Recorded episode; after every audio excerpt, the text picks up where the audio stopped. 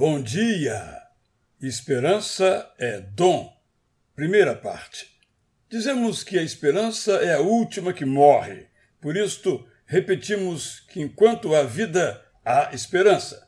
Esses pensamentos refletem nossos desejos. Na verdade, muitas vezes continuamos vivos sem esperança e sem capacidade de produzi-la. A esperança é um presente que o Deus eterno nos entrega. A fé é que é humana.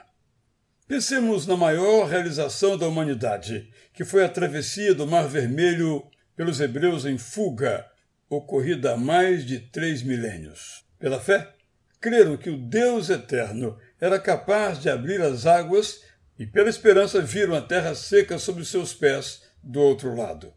A esperança vem do Deus eterno e resulta em alegria e paz. A alegria vem da confiança no cuidado divino. A paz vem do sentimento de que somos amados pelo Eterno Pai.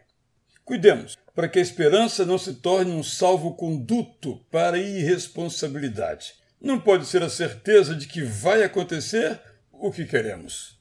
Não pode ser um disfarce para nossa autossuficiência ou arrogância. Ter esperança é esperar acontecer o que o Deus eterno vê. É ter fé e vontade de viver e lutar pela vida.